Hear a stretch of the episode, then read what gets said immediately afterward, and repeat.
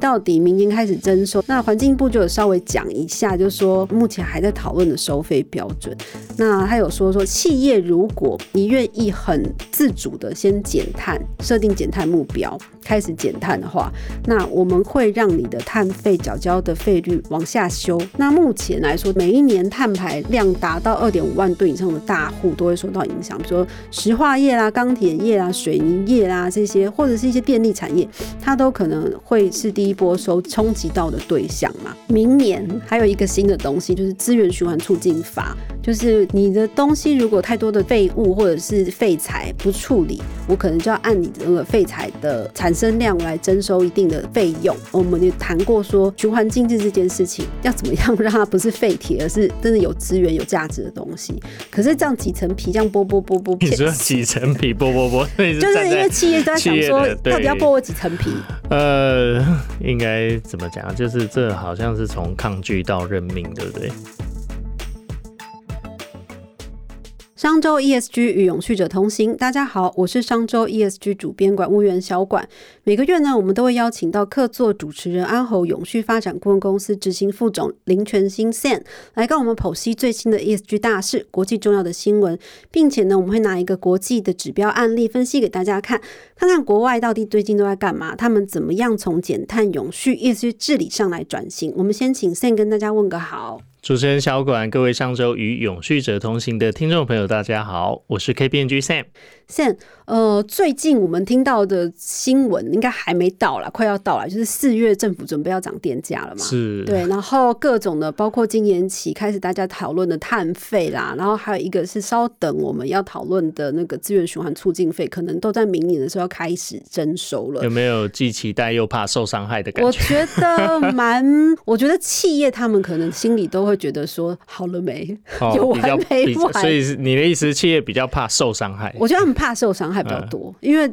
景气，你看到目前为止，大家还没有办法很实际的预估说到底好还是不好嘛。嗯。所以在这个情况下，然后成本啊什么各种都上扬，然后又要听到要涨电价，其实我觉得企业怕怕的成分比较多。嗯哼。对。那我们这节目其实就是希望谈一些因为减碳而驱动的商业机会或者商业的新的模式，到底可以怎么做？那我知道说 Sam 呢，这个从空中飞人，他刚刚从 Boston 飞回来。昨天。昨天。飞回，你现在现在还有时差，对不对？呃，有一点人生分离的感觉，不过还好，哎，对，可以。现在那边去看了不少有有趣的一些也相关的东西，是可以跟大家分享一下。国外怎么做的？呃，我这一趟去波士顿，我刚好有机会去参访一个地方，蛮有趣的，算是 ESG 新创园区。嗯，呃，应该说是工厂、仓库、车库这种概念。那这个地方叫做 Greentown Labs，嗯，所以它有两个地方，一个在 Boston，一个在 Houston，在 Houston。对，那为什么是这两个地方呢？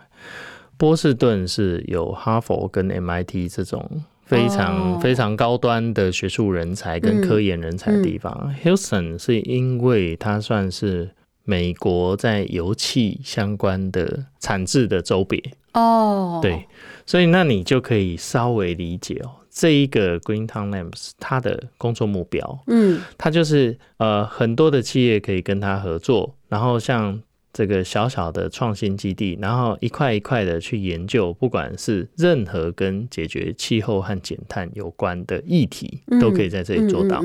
所以呢，不管是研发出来的科研技术应用在农业、建筑、电力。制造、生产、运输，所有的领域都可以。所以，像很多的国际大公司，像这个化学业者巴斯夫，然后很多的这个油气业者，都去那边壳牌石油都跟他们做合作。那合作什么呢？我走在里面，我看到很多有点类似我们工研院，或者是这种在在这个规模再小一点学校研究室的概念，但是一个又一个，我看到已经有像。呃，在谈汽车是不是充氢能，氢能车，嗯，这样子的一个 prototype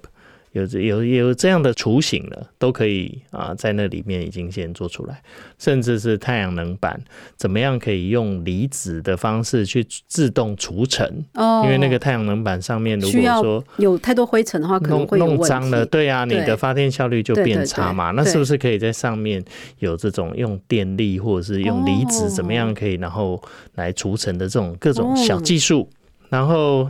也可以应用在 building 上嘛，嗯，然后还有像各种各式各样的这个呃碳捕捉封存技术，或者是说像诶我们在研究很多汽车新能源上面的一些事情，那它就像是一个这个说是实验室，又是像车库跟新创团队，那我觉得可以给我们一些啊反思啊，嗯。国外其实，在很多的这种科研领域，或者是对这种新创跟创新上面的投资，它不是只是给钱。像这个单位啊，不是只有跟大公司合作。你如果有兴趣的话，你还可以定期给他做捐款。哦，就是大家如果上那个网网站可以看到，就是上面有一个按键，就是你可以抖内他。如果你是个人而非企业或是其他组织，你也可以以个人名义来做捐款支持。对。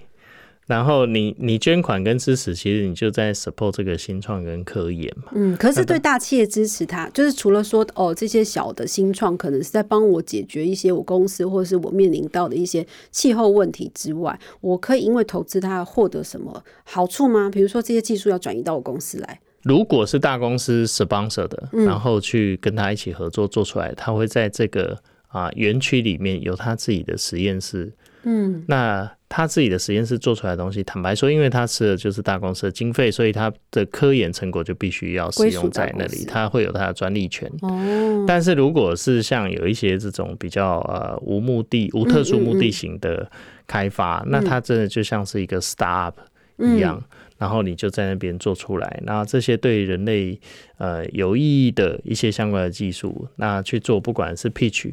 或者是取得专利权以后再做这个技术转移或兜售，那这种也是有的，蛮特别。他们成立多久？这个已经成立十年了。哦，那目前为止，像就是呃，在之前去参观的时候，他们有稍微介绍一下说成功育成的案例，或者是他们有做分享吗？对他们成功育成的案例啊，光技术上面就有几百个了。哦，对，合作的公司也有好几十家，然后算是北美。最大的嗯，这个啊科研或新创 ESG 创新的单位，我提出这个东西，其实就是觉得说，我们台湾很多的啊整合或者是在做这一些社会创新 ESG 创新的角度上面，有的时候我们需要一些比较中性的单位或角色，类似像这样子。那去做一些比较 high end 的科研，嗯，然后才能帮助我们自己解决 local 的一些议题，嗯，不只是环境问题。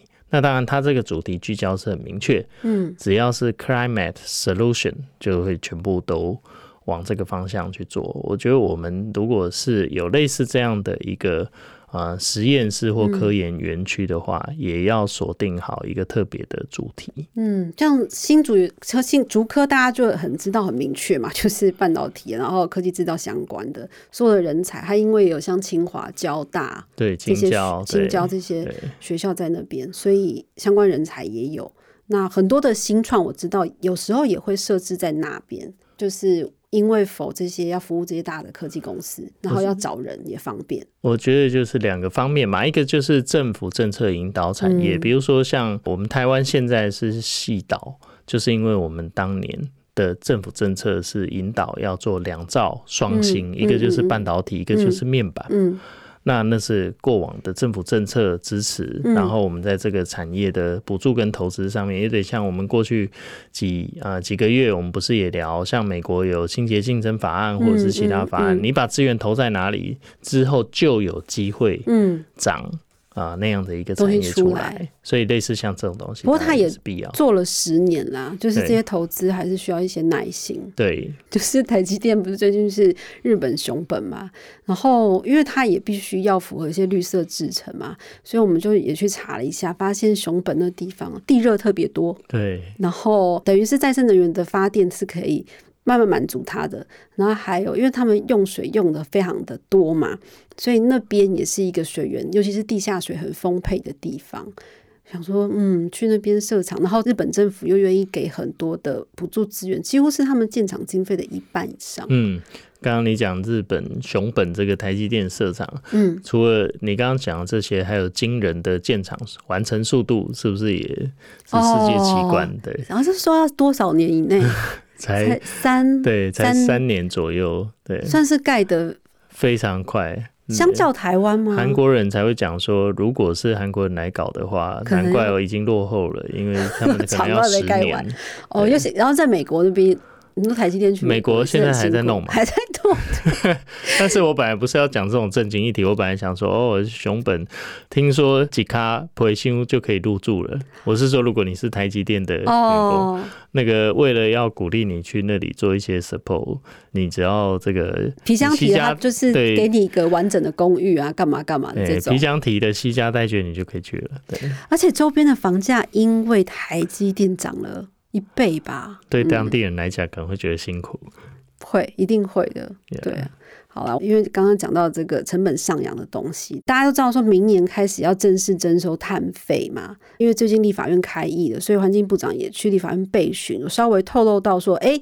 碳费到底明年开始征收，要对谁课征，征多少，怎么征，而且是不是有优惠？那环境部就有稍微讲一下，就说，哎，我们是有一个。内在在讨论，目前还在讨论的收费标准。那他有说说，企业如果你愿意很自主的先减碳，设定减碳目标，开始减碳的话，那我们会让你的碳费缴交的费率往下修。比如说，如果我们是用那个科学 SBTI 那种科学减量的方法，通过验证的那种方法去做减碳的话，那我最高可以给你打五折。就是假设一顿碳费是三百块，我可以给让你只交一百五十元。那如果你不是用这么严苛的标准，但是你也有设定一个目标，那我们也会衡量你的产说出产业啊，然后可能的状况，然后给你一些折扣。那目前来说，大家可以想象，就是每一年碳排量达到二点五万吨以上的大户都会受到影响，比如说石化业啦、钢铁业啦、水泥业啦这些，或者是一些电力产业，它都可能会是第一波受冲击到的对象嘛。然后其实也不止争这个，明年还有一个新的东西，在今年四月可能就要开始讨论，就是资源循环促进法。就是你的东西如果太多的废物或者是废材不处理，我可能就要按你的那个废材的产生量来征收一定的费用。那这个东西其实就是逼着企业说，我要怎么样把我的废物变成资源化？就是之前我们也谈过说，循环经济这件事情要怎么样 让它不是废铁，而是真的有资源、有价值的东西。可是这样几层皮这样剥剥剥剥剥剥下来，现在怎么看这 件事？你说几层皮剥剥剥，就是因为企业都在想说，到底要剥我几层皮？呃，应该怎么讲？就是这好像是从抗拒到认命，对不对？对，我的我的意思是说，对企业的心态跟想法，在 ESG 或相关绿色新政的推动上面，那当然免不了需要有一些财政配套嘛，或者是像这种课征税费，所以企业一开始刚刚可能会觉得很烦，嗯，因为庄家定了游戏规则，你又不得不遵守，对，所以这个费用上面的确，而且有一些。特定产业的确是会比较辛苦，就像我们刚刚讲钢铁、水泥啊，或者是这些比较高污染、高碳排的制造业，尤其是现在很明确嘛，二点五万吨以上的排碳，排碳变成是一个标准，嗯，所以只要是二点五万吨以上的这个排碳。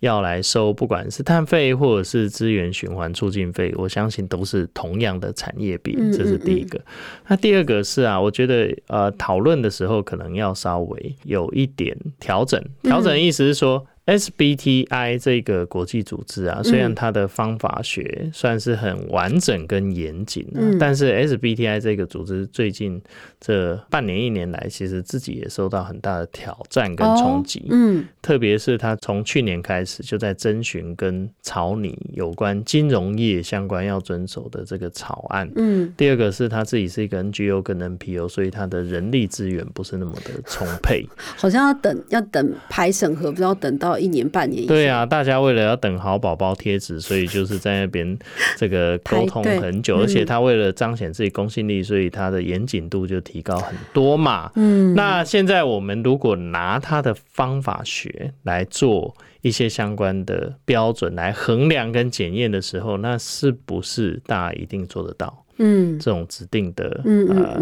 方式跟减碳量，然后再去做这个碳费的相关的折抵，这是需要讨论的哦。因为像在国际上，其实也有一些金融公司现在变成不上不下，到底是应该要继续发楼。它定出来更严格的条条框框，然后去完成它整个 portfolio 的一些移转跟减除工作。因为你要讲得很清楚，甚至说在草案里面讲到，你的投融资资产里面九十 percent 以上的涵盖的这个排碳量，你要很清楚讲出它的目标减的目标年限 shift 到比较 green 的。这一些产业，你打算花多久？然后怎么样做到？其实说实在，我有时候听你这样讲，我会觉得说，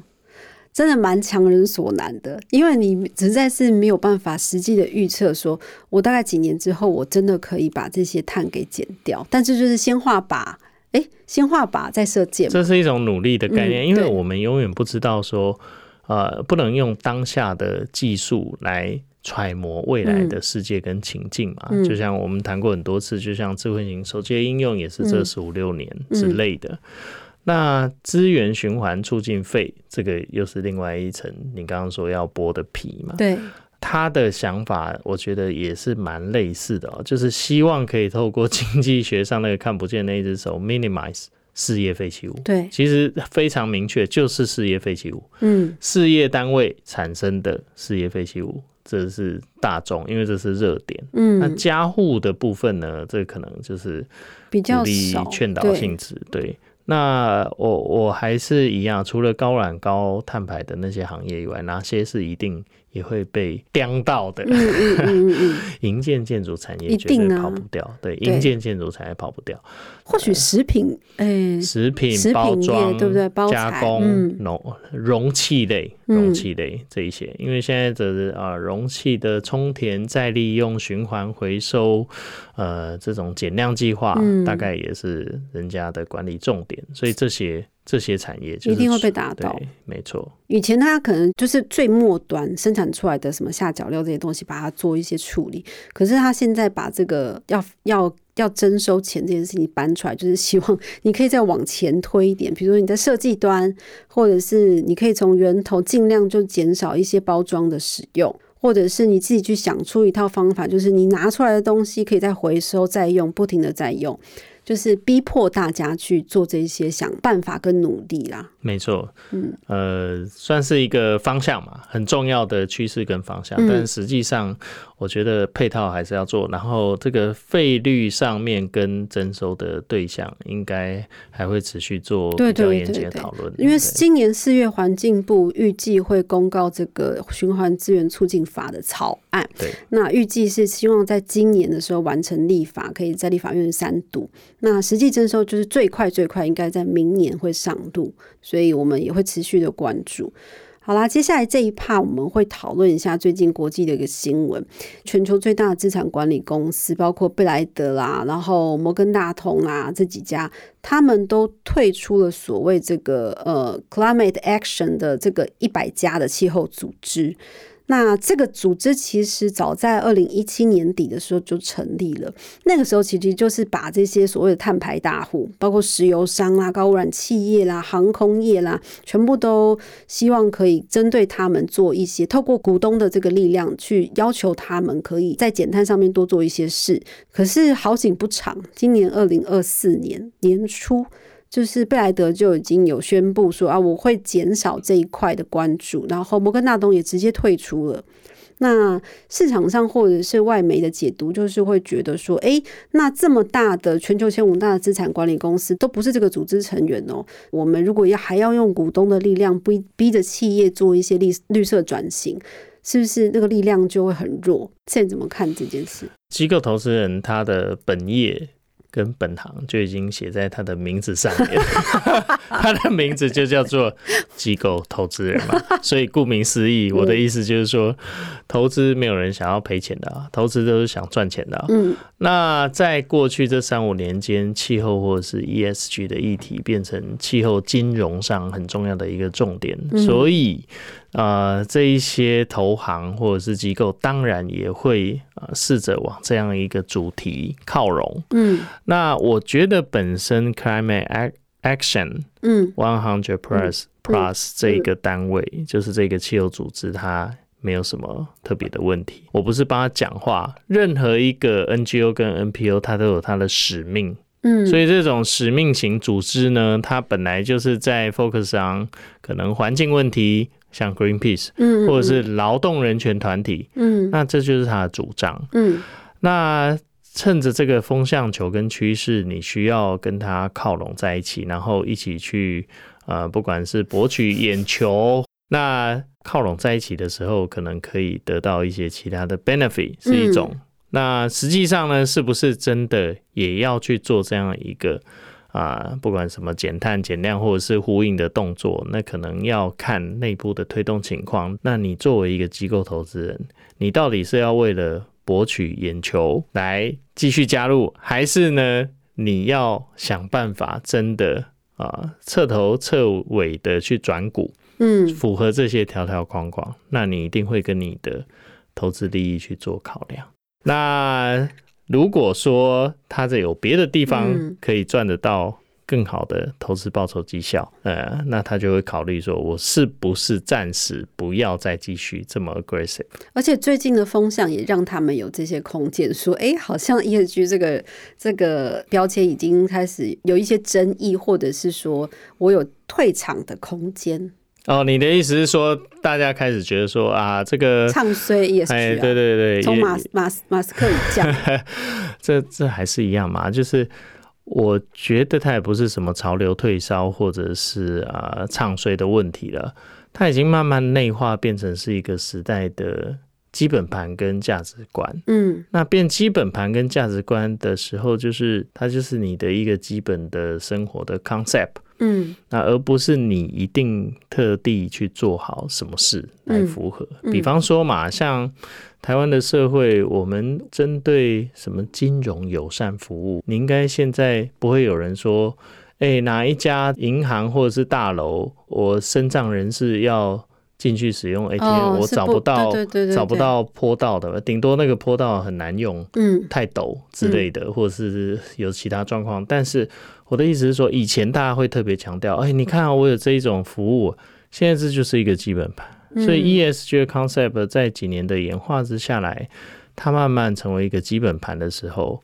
那不是潮流退烧的问题，那个是啊，迈向一个比较成熟跟进步的社会。嗯，那只是说里面会有很多的利益冲突，那没办法。自然就会有这样一个现象。接下来我们要讨论这个国际案例，就是美国的一家小的避险基金，它叫做 Engine Number One。那时候呢，它就是在这个 ESG 圈，它被大家奉为就是像神一样，或是英雄这样子的出现啦。原因是因为它只有百分之零点零二的股份，但是他那个时候拿下了美国一个很大的石油公司埃克森美孚三席董事。他跟外部的一些投资机构合作嘛，这么小的一个股份拿到了三席董事，那那时候大家就说哇，这家公司或者这个避险基金真的做得很好，然后所有的相关的可能外部的环境团体然后气候团体，他们都非常关注这一家避险基金，它到底接下来会对这个埃克森美孚发生什么样的作用。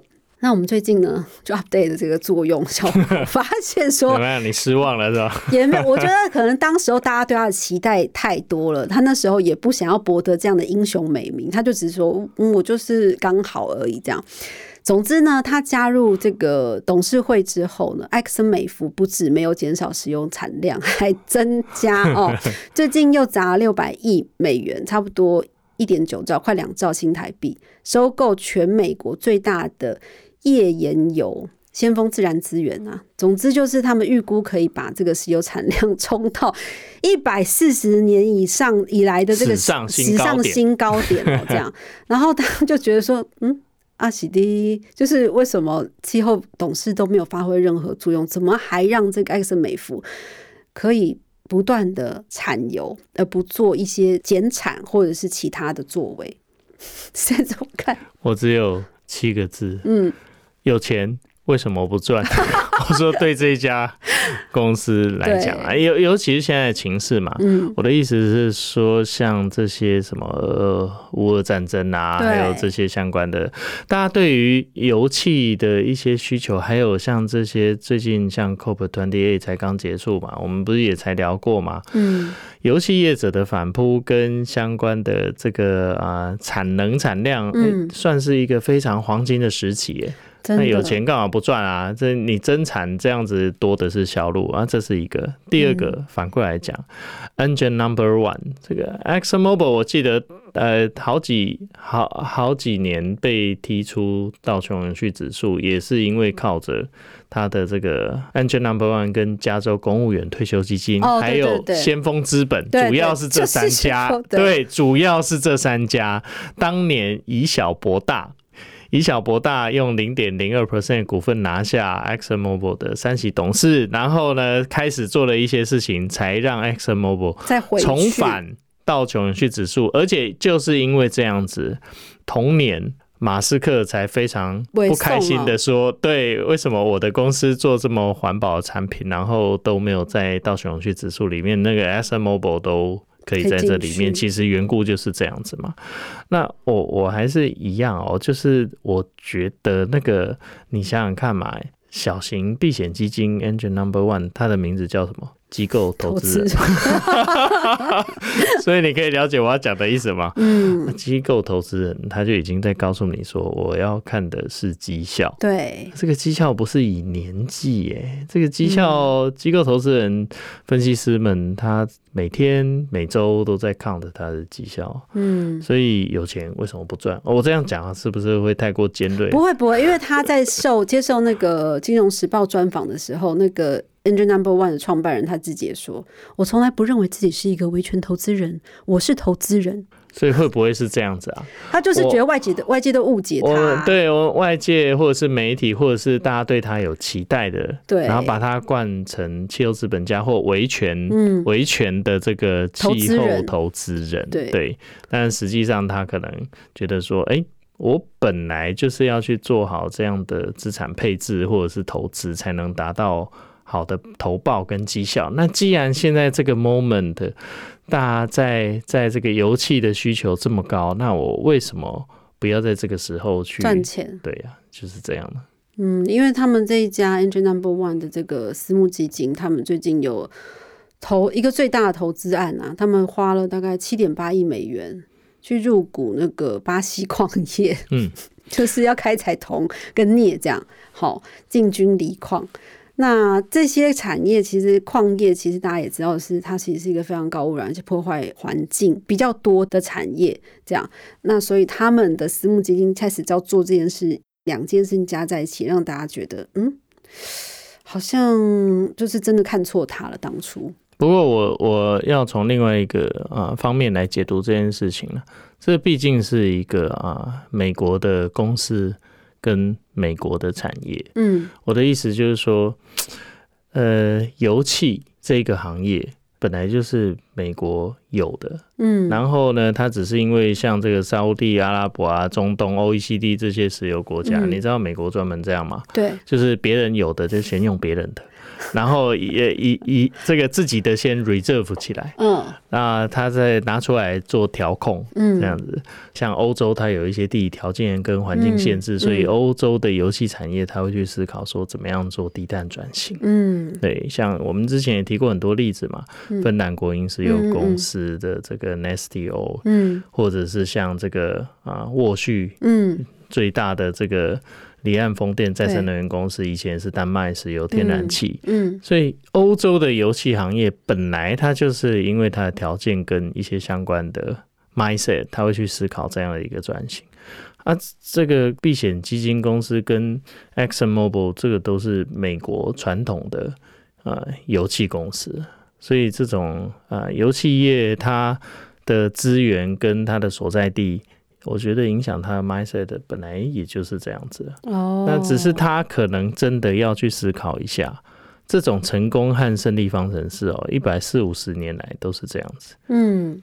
到底可以持续多久呢？也许短期内还是看还是还是有这样的市场，但是长期那个多 long term，他还是要找一些其他的这个附加价值或者是转型的一些啊工作跟研发和投资去做，这样会比较好。我们今天分析了从碳费，然后各种的 绿色成本会往上加这几件事，然后一直谈到说，就因为绿色成本太多了，没有办法赚钱，所以呢，一些基金呃机构投资人呢开始会 转向，对不对？往那个比较赚钱的呃马上可见的地方转。这我觉得这是人性啦，就是短期内还是看得到哇赚钱的地方在这里，我们赶快跑。但是我知道每个人心里面其实都有一个声音，知道说。其实你不管是做 ESG 跟 Green，它是一个对的事、跟趋势、跟方向，只是你愿意走得快或是走得慢而已。嗯，那 It depends，不管是你个人 individual 或者是对公司企业来讲，